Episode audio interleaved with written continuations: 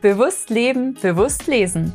Dein wegweisender Podcast durch den Berufs- und Karrieredschungel. Eine Koproduktion von Ivan Topic und dem Goldeck Verlag. Heute zu Gast bei mir habe ich Norman Bücher. Norman Bücher ist Extremläufer, er ist Speaker, er ist ein Mensch, der andere unglaublich inspiriert und begeistert. Er ist Autor, er hat eine eigene Akademie, ja, er hat eine eigene Akademie. Norman Bücher hat mich so unglaublich begeistert und wenn ich sein Buch beschreiben versuche, dann würde ich sagen, es ist gewaltig. Es ist gewaltig in der Größe, es ist bildgewaltig, wenn wir uns einfach einmal diese wunderschönen Bilder ansehen, die mit seinem Fotografen gemacht hat. Äh, die Geschichten darin, ich würde mal sagen, diese Geschichten darin sind so faszinierend und unglaublich, dass ich äh, mich sogar entschlossen habe, diese Bücher meinem eigenen Kind vorzulesen, weil diese Geschichten passen zum Titel extrem, extreme Abenteuer. Es sind wirklich Abenteuergeschichten. Wenn du diese Bücher, dieses Buch liest und dich damit beschäftigst, du fühlst dich so, als ob du wirklich selbst ein Teil dieser Geschichte bist und wirklich dort mitmachen kannst. Norman, vielen Dank, dass du heute dabei bist.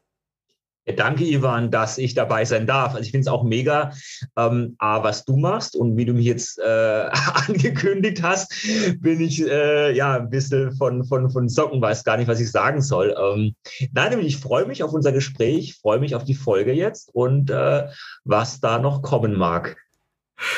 Norman, du hast jetzt äh, das Buch Extreme Abenteuer und äh, Extreme Abenteuer hat den Untertitel Über Grenzen zu laufen. Das erste, was mir im Buch gleich aufgefallen ist, und du schreibst es sehr, sehr früh gleich auf, es geht ja persönlich nicht darum, irgendwelche Medaillen zu sammeln. Es geht ja nicht darum, dass du jetzt hergehst und tatsächlich Titel sammelst, Preise gewinnst, was auch immer. Es geht ja wirklich darum, deine eigenen Grenzen zu überwinden. Und gleich die erste Geschichte ist ja äh, so eine sehr persönliche Geschichte von dir, weil du in Australien bist und äh, den Traum hattest, dort nochmal zurückzukehren und dann gleich einmal durch das Outback läufst, wo sehr, sehr viel miterlebt wird, wenn ich das Buch, als ich das Buch gelesen habe, eben zu dem Thema über die eigenen Grenzen hinwegzulaufen und du hattest dann Schmerzen in allen möglichen Bereichen und Leute, die dich unterstützt haben. Wie gehst du eben auch vielleicht auch Projekte an, es, egal welche Projekte es sind, weil du weißt, bei Projekten, es gibt, es, du kommst immer wieder zu gewissen Schwierigkeiten, Hindernissen. Was machst du dabei? Wie gehst du das in deinem Kopf auch an? Also ganz einfach, äh, das hört sich jetzt banal an, aber ist in der Tat so. Ähm, ich habe gelernt mit den Jahren, ich meine, ich mache das nicht seit, seit gestern, ich mache das jetzt seit über 20 Jahren, so diese langen, langen Läufe, Australien, Wüsten, Dschungel, Berge. Also ich habe gelernt, die Schmerzen, auch die Grenzen körperlich, mental anzunehmen und, und zu akzeptieren dass da Grenzen kommen. Ich glaube, das kennt jeder aus, aus einem anderen Lebensbereich. Äh, man muss jetzt nicht da lange und weit laufen. Ich denke, jeder hat in, in seinem Leben, in, in jeweiligen Lebensbereich äh, Punkte, an denen er an Grenzen kommt. Und das ist manchmal gut, das ist manchmal weniger gut, es fühlt sich mal besser an, mal weniger gut an. Aber ich denke, diese Grenzen anzunehmen, zu akzeptieren, zu sagen, wow, da habe ich jetzt eine Möglichkeit zu wachsen, persönlich zu wachsen, als Vater, als Mutter, als Sportler, als Lehrkraft, egal in welchem Lebensbereich. Ich denke, dafür sind Grenzen richtig und, und, und auch wichtig. Wie wichtig sind, wenn du jetzt sagst, die Grenzen sind wichtig in diesem Zusammenhang, ähm, wie wichtig sind diese Grenzen zu, wie wichtig ist es für Jugendliche, um genau zu sein, und junge Erwachsene, solche Grenzen auch zu finden und diese auch zu überwinden? Mhm. Also ich habe ja, wie du schon am Anfang gesagt hast, ich habe eine eigene Akademie für junge Menschen gegründet, ins Leben gerufen, weil mir das so, so wichtig ist und so eine Herzenssache ist, einfach vor allem die jungen Menschen zu begleiten, ihnen, ihnen Mut zu machen. Und äh, Mut, finde ich, äh, da draußen gibt es, ich glaube, das weißt du als, als Lehrer äh, so gut wie, wie kaum ein anderer, wie wenige Menschen, ähm, wie wichtig es oft ist, einfach den jungen Menschen Mut zu machen, mit einem einfachen Impuls, mit einer, mit einer Geschichte, mit einem Kompliment, sie zu bestärken, ihrem Selbstwert, in ihrem Selbstbewusstsein und das hat oft mit Mut zu tun und auch mit kleinen Schritten zu tun, zu sagen, da kommt jetzt eine Grenze und kommt vielleicht in einer, in einer, in einer, in einem Fach, in einer Prüfung, an einer Aufgabe, kommen sie nicht weiter, stoßen da eine Grenze. Und es bedarf vielleicht nur ein, ein kurzer Impuls, was wir als Erwachsene gar nicht so empfinden, aber für den jungen Menschen ein, ein Quantensprung ist. Und da wirklich die Grenze im wahrsten Sinne des Wortes für den jungen Menschen verschoben wird.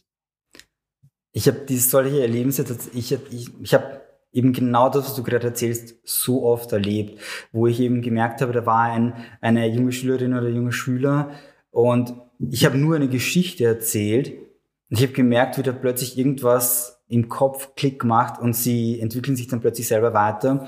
Und vor kurzem einen, hatte ich einen ehemaligen Schüler, mit dem ich wieder Kontakt hatte, der hat die Schule abbrechen müssen, weil er äh, Mathematik nicht geschafft hat und wollte aber trotzdem noch in Österreich eben die Matura, in Deutschland Abitur nachmachen und hat einfach versucht, über so eine Abendschule das irgendwie zu schaffen.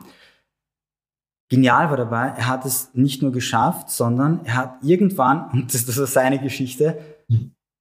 zu mir gesagt, ich habe einfach Mathematik verstanden. Ich bin am nächsten Tag aufgestanden und ich habe es verstanden. Und er hat die Mathematik mündlich und schriftlich maturiert mit einem Zweier. Ähm, und das andere war, mittlerweile gibt er eben Mathematik-Nachhilfe, obwohl es das Fach war, wo er eigentlich durchgefallen ist und die Schule hat abbrechen müssen. Mittlerweile studiert er auch. Also genau eben, es ist so, diese Grenze zu überwinden.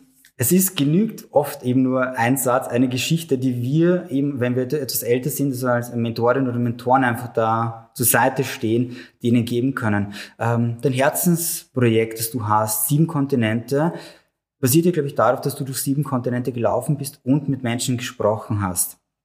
Habe ich das richtig verstanden? Genau, also nicht nur äh, gelaufen bin, ich laufe noch, ich bin da mittendrin. Ich habe das jetzt 2018 habe ich da angefangen.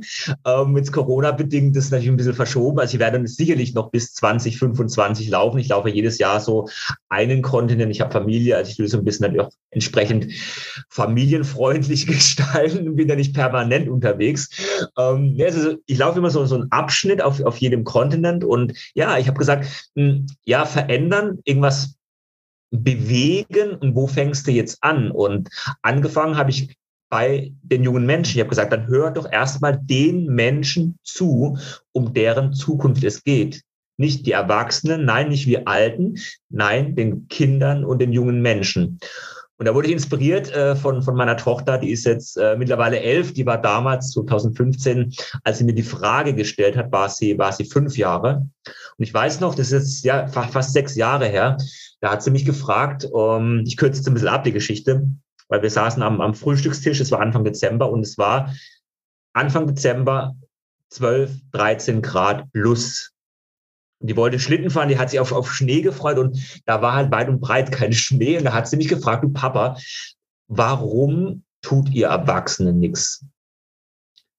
Und ja, so, so hat es jetzt angefangen damals, die, die, das Seven Continents Projekt zu sagen, okay, warum tun wir nichts? Warum tue ich jetzt als, als Erwachsener mit meinen mittlerweile 43 Jahren nichts oder viel zu wenig? Und ich habe gesagt, ich, ja, ich, ich will was tun, ich möchte was bewegen. Und jetzt, wo fängst du an? Und da, da ist eben der Gedanke gekommen, ja, ich fange einfach an und frage erstmal die Menschen, um deren Zukunft es geht. Also möglichst gelingt mir natürlich nicht immer, aber möglichst bewertungsfrei ähm, vorurteilsfrei. Ich habe sieben Fragen so als, ähm, als Rahmen. Da geht es um Träume, da geht es um die Natur, da geht es um, ja, um die Zukunft. Da geht es aber auch um, um Glück, um, um die Botschaft, die die jungen Menschen an die Staats- und Regierungschefs ähm, mitteilen möchten. Und mit den sieben Fragen, ich sage immer so, diese sieben Fragen habe ich so in meinem Laufrucksack. Ähm, mit den sieben Fragen laufe ich da um die Welt und frage junge Menschen.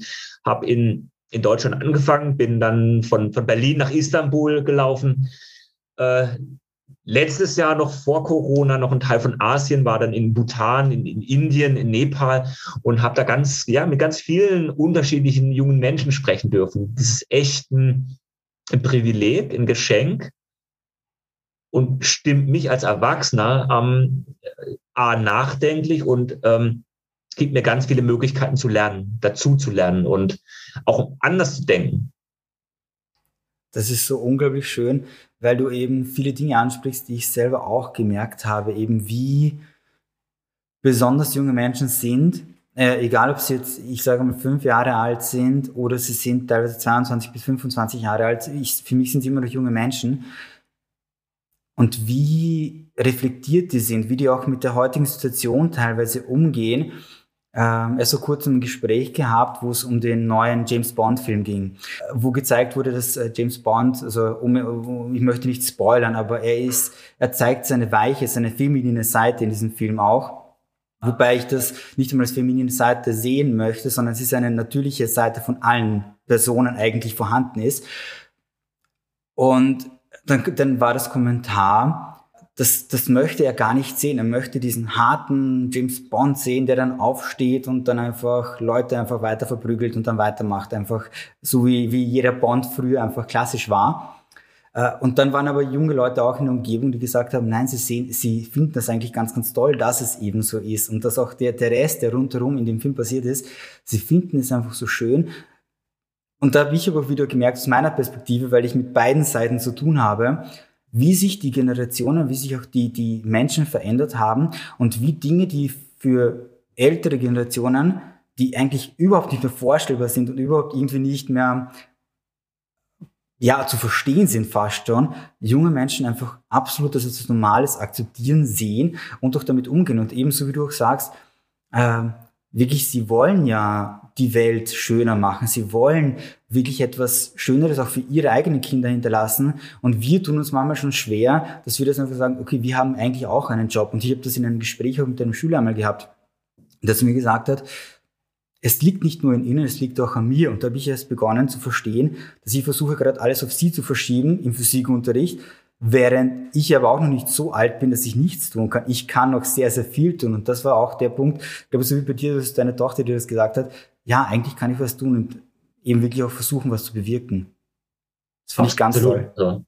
Ich denke, ich meine, das weißt du auch, Ivan, ist meine, meine Meinung, äh, dass, dass jeder, jeder im Rahmen seiner Möglichkeiten was tun kann. Da muss es da nicht um die Welt laufen oder äh, eine Riesenstiftung oder was gründen. Nein, nein, ich sage immer, direkt vor der Haustür, dort, wo du lebst, ähm, kannst du mit kleinen Dingen, also als, als Läufer würde ich sagen, so ein Bild zu geben, mit kleinen Schritten, mit kleinen Schritten etwas verändern, etwas bewegen. Und wie du vorhin sagtest, es kann eine, Geschichte sein, eine Geschichte, mit der du deinen Gegenüber oder eine Schulklasse inspirierst. Du sagst, wow, die bleibt da so hängen. Und das macht was mit, mit jungen Menschen. Und das ist auch unser Ansatz von der Seven Continents Academy, dass wir sagen, wir wollen jungen Menschen, die nicht nur die Inspiration geben, wir wollen ihnen die, die Werkzeuge geben, ihnen Mut machen, ähm, was zu verändern, dass Veränderung möglich ist, in kleinen Schritten möglich ist. Und dafür bekommen sie von uns, äh, ich sage immer, so ein, so ein, so ein Werkzeugkasten voller, voller, voller Möglichkeiten, voller, voller Kompetenzen und Fähigkeiten.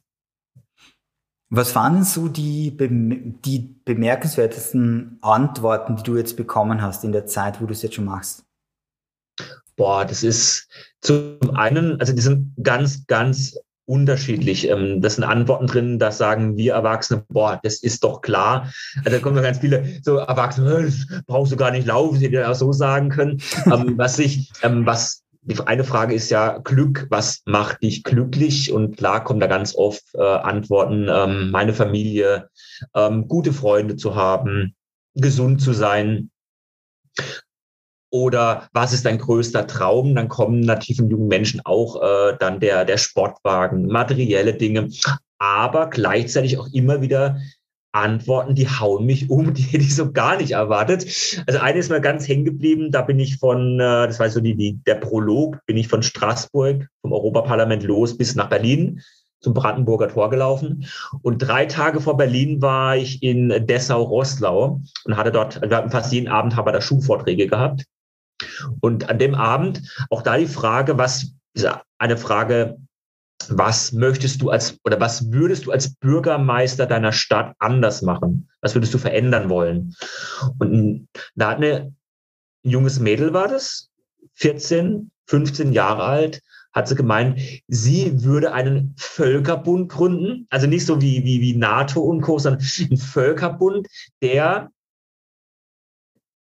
für ganz viele Menschen einen Unterschied machen würde in Bezug auf Ethik, in Bezug auf menschliche Fragen und nicht so anonym und nicht so bürokratisch aufgebaut wie jetzt zum Beispiel eine UN oder wie zum Beispiel eine NATO.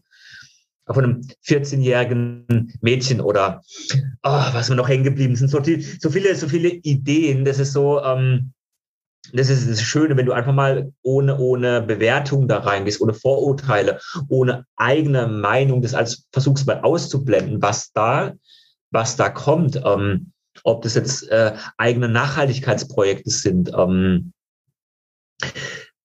Klima ist, ich glaube, das ist ein Wort, was über Grenzen hinweg, ob junge Menschen in, in, in Österreich, in, in Deutschland, in Serbien, in Indien, ich glaube, das Wort, was am meisten genannt wird in den Antworten, ist Klima und ist Natur und mit ganz unterschiedlichen Facetten. Also jetzt kann man sagen, da Fridays for Future, das ist in aller Munde. Nein, da gibt's Länder, ich denke da zum Beispiel an Serbien, da ist es äh, für viele Menschen äh, kannten das gar nicht, ist es überhaupt kein Thema. Aber sie sagen, Klima ähm, ist für, für uns ähm, mit einer anderen Facette behaftet. Mal mit Waldsterben, mal geht's um Plastikmüll, mal geht's um um Smog, um, um Auto. Also in äh, Indien zum Beispiel auch das, glaube ich, ein Stück weit nachvollziehbar, gerade in den Großstädten ist, ist äh, Auto, Lärm, äh, Smog, ähm, Abgase ein großes Thema. Aber was so, glaube ich, die große Klammer bei den jungen Menschen, wenn ich jetzt ein Thema nennen dürfte, ist wirklich die Angst vor der Zukunft, vor allem die Angst vor der Zukunft in Bezug auf Natur, auf, auf die Umwelt. Kennst du vielleicht die Dokumentation, ähm, die vor kurzem ist rausgekommen ist, eine Apple-Produktion, äh, das Jahr, das die Welt veränderte? Nein. Das nein. ging eben um die, äh, also ist von Apple, ist äh, eine, eine Dokumentation, wo es darum geht, was geschah eben äh, das haben sich mehrere Reporter auf der ganzen Welt irgendwie so einfach die, die, das gestartet und seit Beginn der Corona-Krise einfach aufgezeichnet, was, wie sich die Welt verändert. Und da war eine Geschichte, weil du gerade auch Indien erwähnt hast, ähm, wo sie eben, äh, wo ein Fotograf dann äh, raufgerufen wurde aufs Dach, weil sie zum ersten Mal den Himalaya wieder gesehen haben, von, von, von ihrer Stadt aus. Den haben sie nicht gesehen, der war nicht da, der war nicht vorhanden.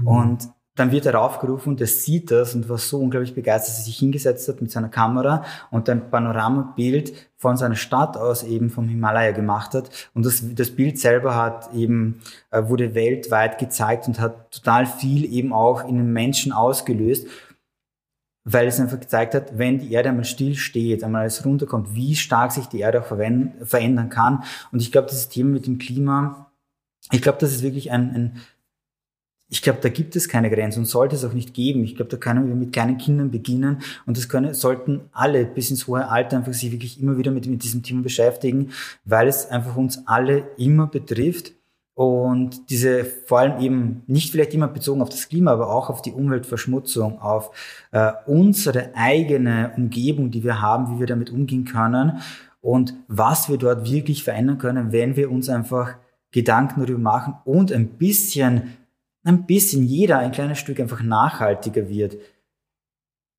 Absolut. Also absolut, wie du sagst, jeder im Rahmen seiner Möglichkeiten mit, mit kleinen Dingen. Aber ich denke, der erste Schritt ist, äh, ich sage immer, das weißt du ja auch, glaube ich, als, als Lehrer sowieso, du kannst keinen Menschen per se verändern. Du kannst auch keinen Menschen motivieren. Das geht bekanntlich nur selbst. Ähm, aber wir können inspirieren zum, zu einem Umdenken, anregen und Impulse geben. Und ich glaube, jeder nimmt dann sich, äh, wie so ein Buffet, sage ich immer, nimmt sich von diesem Buffet ein, zwei, drei Impulse mit und die können aber was verändern. Die können was in, in Gang setzen. Und ich denke, das ist zumindest mein Ansatz, dass wir sagen, wir gehen an die Schulen mit Schulvorträgen, mit der, mit der Seven Continents Academy und wollen zu einem Umdenken anregen, zu einem Handeln bewegen. Was jeder für sich selbst dann macht und mitnimmt, bleibt natürlich dem überlassen. Aber ich glaube zumindest den, den Versuch, zu unternehmen und was zu tun und zu starten oder um ein Laufbild nochmal zu nehmen, einfach ja zu starten, wirklich loszulaufen. Das ist, glaube ich, auch das beste Bild einfach, äh, das man jemandem geben kann, auf wirklich einfach beginnen und einfach die ersten Schritte zu setzen. und versuchen, tatsächlich dort einfach etwas zu machen, einfach wirklich, einfach machen. Ich glaube, das ist einfach der wichtigsten, einer der wichtigsten Punkte. Wo führen deine nächsten Läufe dich denn hin? Oh, wenn ich das wüsste. Nein. ich habe ja schon länger äh, den, den, den Plan, jetzt Corona-bedingt äh, hat es sich das ein bisschen verschoben. Ähm, ich habe noch eine Asien-Etappe. Ich war ja Anfang letzten Jahres, also kurz vor Corona, war ich ja in Bhutan, Indien, Nepal und habe jetzt noch eine Asien-Etappe in Südostasien. Mhm. Also ich wollte, der Plan ist in Ho Chi Minh City in Vietnam zu starten und dann über Vietnam, Kambodscha, Thailand bis, bis Laos zu laufen.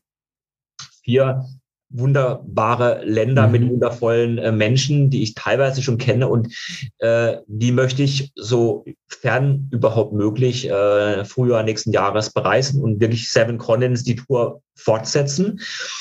Das ist das eine. Wo kann das man dir da, da, folgen? Gibt es irgendeinen Kanal, wo wir dir folgen können? Äh, ich bin auf Facebook, ich bin vor allem auch auf Instagram. Ich glaube, so der, der Klassiker mittlerweile. Ja. auch mit, mit Bildern und mit da meinen Geschichten. Also wer mir da folgen möchte, gerne äh, Norman Bücher, ein Wort zusammen. Ähm, kann es natürlich vor allem auf Instagram tun. Es gibt eine, eine Projektseite, äh, Seven, also sieben als Zahl, minus continents.com. Auch da gibt's ja Bilder und äh, was ist das Projekt, um was geht es, die Geschichten, die Stimmen vor allem der jungen Menschen. Also wer das möchte, ist sehr, sehr gerne natürlich eingeladen. Ich habe auch zwei wunderbare Bücher geschrieben letztes Jahr, habe so ein bisschen die Corona-Zeit genutzt, um so die Erfahrungen ein bisschen setzen zu lassen. Ich meine, du kennst es so mit dem Buchprozess, das braucht natürlich auch irgendwas Zeit und die habe ich mir letztes Jahr genommen, gleich zwei Werke geschrieben über Seven Continents, über die Europa-Etappe. Also auch da gibt's äh, reichlich äh, Lesematerial, wer das möchte. Und die findet man, glaube ich, auch alle auf der Seite äh, 7-continents.com. Genau, oder auf äh, meiner, meiner Homepage. Genau. genau. Nochmal, ich möchte mich bei dir bedanken und wirklich Vielen Dank, dass du so ein Projekt aufgebaut hast und wirklich den jungen Menschen eine Stimme gibst, die unterstützt und auch wirklich etwas für unseren Planeten damit eigentlich machst und die für alle anderen auch einfach die ersten Schritte setzt, damit die dir auch erfolgen können, auf deine Fußstapfen und dann vielleicht auch was verändern können. Dankeschön. Ich danke dir, Ivan. Dankeschön. Das war der Bewusstleben, Bewusstlesen Podcast. Wenn du mehr hören willst, abonniere und teile diese Folge und erhalte mehr Stories und Inspirationen. In unserer nächsten Folge hört ihr Pila und Kadir.